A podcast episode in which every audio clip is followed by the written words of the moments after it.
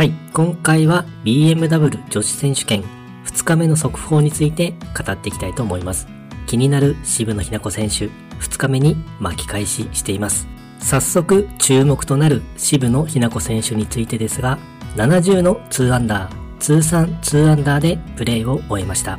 2日目はインスタートとなっています。10番ホールから18番ホールまでは終始パーが続いていきます。12番ホールでは下りのバーディーパットを大きくショートしたものの距離のあるパットを沈めてパーセーブ。14番ホールでも距離のあるパーパットを残してしまうことになりましたが、しっかり沈めてパーセーブ。18番ホールパー5では3打目がピンに絡んでいたのですが、バーディーパットがカップの右側を外れてしまい、パーとなっています。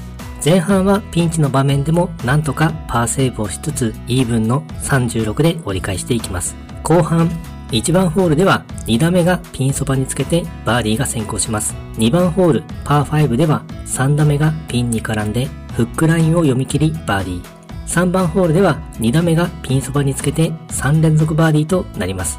最終9番ホールでは少し距離のあるパーパットを残し、わずかに消灯してしまい、ボギーでホールアウトとなりました。初日にイーブンと少し出遅れた感じとなり、また不調になってしまったのかと思わせる部分もありましたが、2日目はスコアを伸ばしてきました。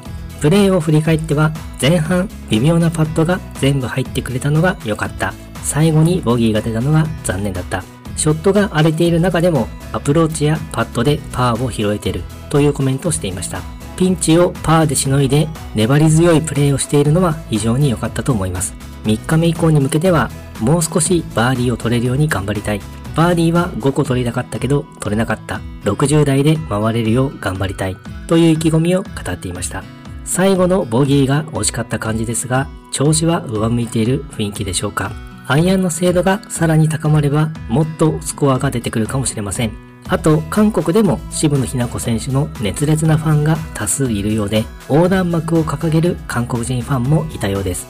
そういう応援の声が力になってきているのかもしれませんね。